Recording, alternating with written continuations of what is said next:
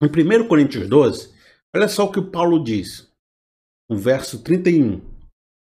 Entretanto, busquem com dedicações os melhores dons. Passo agora a mostrar-lhe um caminho mais excelente. Olha, esse verso está fazendo uma transição entre o momento da carta de Coríntios para outro momento. Mas o que, que aconteceu antes? Paulo estava tentando administrar os comportamentos da igreja, as liturgias, a maneira de fazer os dons, a maneira de se portar, do que falar, de como não falar, do que é certo, o que é errado, as vírgulas, as filigramas. O dom se fala dessa forma, mas o dom para um é de um jeito, para o outro é de outro jeito. Se eu falar 10 mil palavras que as pessoas não entendem, de que adianta? Eu vou falar 5. E o dom é para quem é de fora, por de dentro, é para edificação pessoal. Aí fica lá aquela discussão que a pessoa faz, o pentecostal, o batista, não sei o quê. Aí fica aquela discussão todinha. Aí Paulo gasta não sei quantas mil páginas, que naquela época as páginas de carta era, era caro, os papiros era caro para escrever discussão de doutrina. Discutir quem tem que falar, quem não tem que falar, quem está errado, quem está certo. E parece que isso é ficar chovendo no molhado. Por isso que Paulo chega e diz: rapaz, vocês ainda são crianças, a gente tem que ficar repetindo, repetindo, repetindo a mesma coisa para vocês. E olha que Paulo construiu essa igreja. Foi o fundador dessa igreja. Passou anos edificando essa igreja. Parece que ele tem que escrever a carta para quem não aprendeu nada. Tudo aquilo que ele escreve na carta, eu tenho certeza que ele já falou presencialmente para esse povo. Agora veja comigo. Nesse momento ele está dizendo, mas pessoal, vamos, vamos deixar um pouco toda essa discussão aqui, ó, sabe? E eu deixa eu te mostrar algo mais elevado, um caminho mais excelente. Deixa, deixa eu sair dessa zona confusa, dessa grande disputa e elevar todo o discurso para o nível que a gente possa enxergar de novo a grande fotografia. Porque a gente está discutindo dedão. A gente está olhando dedão do pé. E não está tirando a foto inteira com o pôr do sol, com a pessoa no meio da praça, no meio do parque. A gente está esquecendo de ver toda a criação e a beleza de Deus. Está concentrado no dedão do pé. Aí sabe o que ele vai começar a dizer? Olha só, como ele vai elevar o nível da discussão para tornar todo aquele processo mais irrelevante. 1 Coríntios 13, Ainda que eu fale a língua dos homens e dos anjos, se não tiver amor, serei como o sino que ressoa ou como o prato que retine. Ainda que eu tenha o dom de profecia e saiba todos os mistérios e todo o conhecimento, e tenha uma fé capaz de mover as montanhas, se não tiver amor, nada serei. Ainda que eu dê aos mais pobres tudo o que possui, entregue meu corpo para ser queimado, se não tiver amor, de nada disso valerá.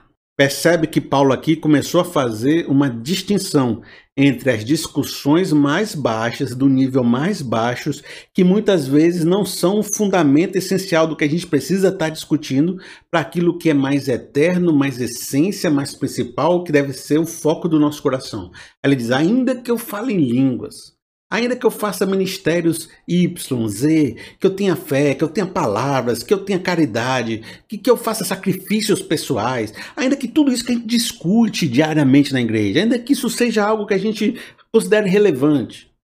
Mas se isso está desconectado de um grande quadro, que é o grande sentimento, que é o grande propósito, que é o amor, que Jesus, né, Jesus mostrou que o amor a Deus e o amor ao próximo resume toda a lei, e, quem, e Paulo chega a dizer que quem ama está cumprindo a lei, que é o grande propósito. Paulo está levando a gente para um nível acima da discussão. Olha, vocês estão se perdendo no filtro. Vamos voltar a enxergar o grande quadro. Porque se a gente enxergar o grande quadro, todo o resto fica mais santificado depois sabe? E olha só, o que ele continua dizendo, ele continua adjetivando as características desse amor para que a gente possa entender como quão grande é o que ele está dizendo. Olha só, o amor é paciente, o amor é bondoso, ele não inveja, não se vangloria, não se orgulha, não maltrata, não procura seus interesses, não se ira facilmente, não guarda rancor o amor não se alegra com a injustiça, mas se alegra com a verdade. Tudo sofre, tudo crê, tudo espera e tudo suporta. Olha, toda vez que eu vejo passagens como essa, toda vez que eu leio essa passagem, eu me sinto um pecador. Eu me sinto pecado, porque eu olho assim, olha, tudo suporta, tudo crê, tudo espera, não se ira facilmente, não guarda rancor, não se orgulha. Rapaz, eu, eu fico olhando isso e digo, rapaz, eu, eu não amo. Se o amor é isso, sabe? É paciente, é bondoso, não inveja, sabe? Não maltrata, não procura os seus interesses. Eu fico pensando se eu consigo amar nesse nível. Ou se eu estou mais distante daquilo que é o propósito de Deus. E às vezes eu me encontro pecador, diz assim, pai, eu sou muito mesquinho, sou muito interesseiro, eu tenho muito rancor, eu tenho muita inveja, eu tenho, sabe, eu tenho impaciência, eu não suporto muitas coisas, eu não gosto de sofrer, às vezes eu tenho dúvidas. Então, tudo isso eu percebo em mim quando eu percebo um nível mais elevado. Olha só, de novo. Paulo elevou o discurso para algo mais elevado. O amor, o propósito geral. Quando eu estava discutindo as filigramas aqui, eu podia estar tá me achando muito certo, muito cheio de razão, muito cheio de verdade. Aí quando eu olhei o nível mais alto e tudo aquilo que o amor é, pode ser que eu me encontrei agora em pecado e disse assim, rapaz, eu não sou nada mesmo não, né? Rapaz, eu ainda estou tão distante e estou aqui discutindo as coisas como se eu fosse um grande doutor, cheio de verdade, cheio de, sabe, de não me toques. E aqui, diante disso, diante de Deus, eu me torno pequeno.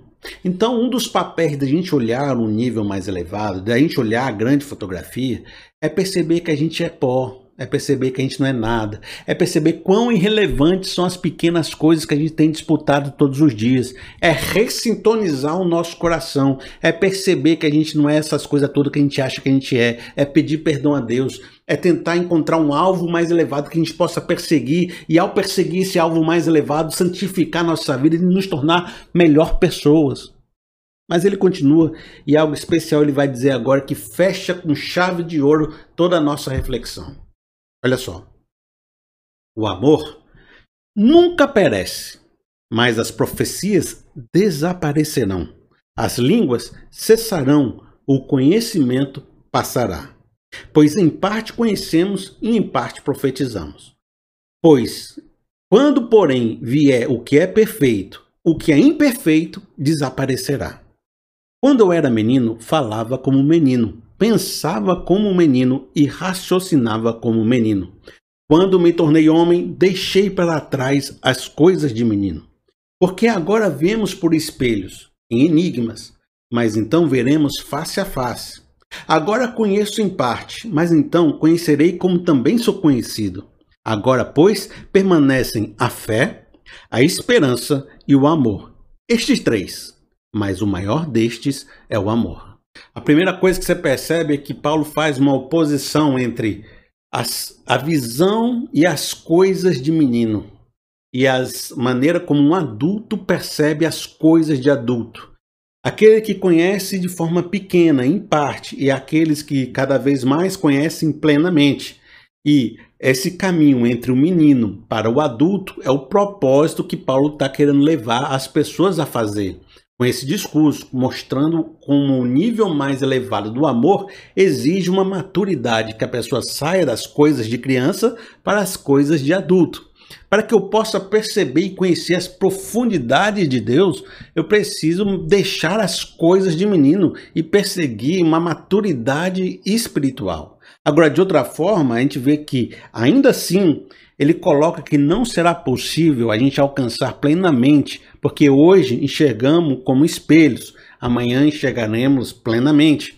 Porque nesse discurso também diz que por mais que a gente estude, por mais que a gente se dedique, por mais que a gente queira conhecer todas as coisas, ainda assim a gente não vai conhecer tudo que pode ser conhecido. Porque a gente vive numa realidade que ainda não é a forma final de que Deus quer nos levar. A gente vive numa natureza caída, num homem pecador, a gente ainda é mortal. Quando, se, quando Cristo vier estabelecer o novo céu e a nova terra, aí sim nós vamos conhecer plenamente, estaremos em plena comunhão com Deus. Mas hoje conhecemos em parte. Mas ainda conhecendo em parte, é importante sair de uma condição de criança para uma condição onde eu consigo perceber melhor as coisas espirituais. E nesse sentido, Paulo dá uma chave para a gente. Qual é a chave? De que muitas das coisas que eu considero importantes hoje vão passar. Né? olha só o que ele diz aqui no texto. Ó. O amor nunca perece, mas as profecias desaparecerão, as línguas cessarão, o conhecimento passará. O que ele está dizendo? Olha, tudo aquilo que a gente discute vai passar. Tudo aquilo que você fica se queimando tanto, fica se desgastando tanto e, e, se preocupando tanto com esses dons, se preocupando tanto com essas coisas, isso aí se tornará pequeno no futuro, se tornará quase nada. São discussões muito terrenas, muito passageiras. Mas sabe uma coisa que não vai passar? É o propósito geral, o amor. Por quê? Porque Deus é amor. Então Deus é que nunca passa.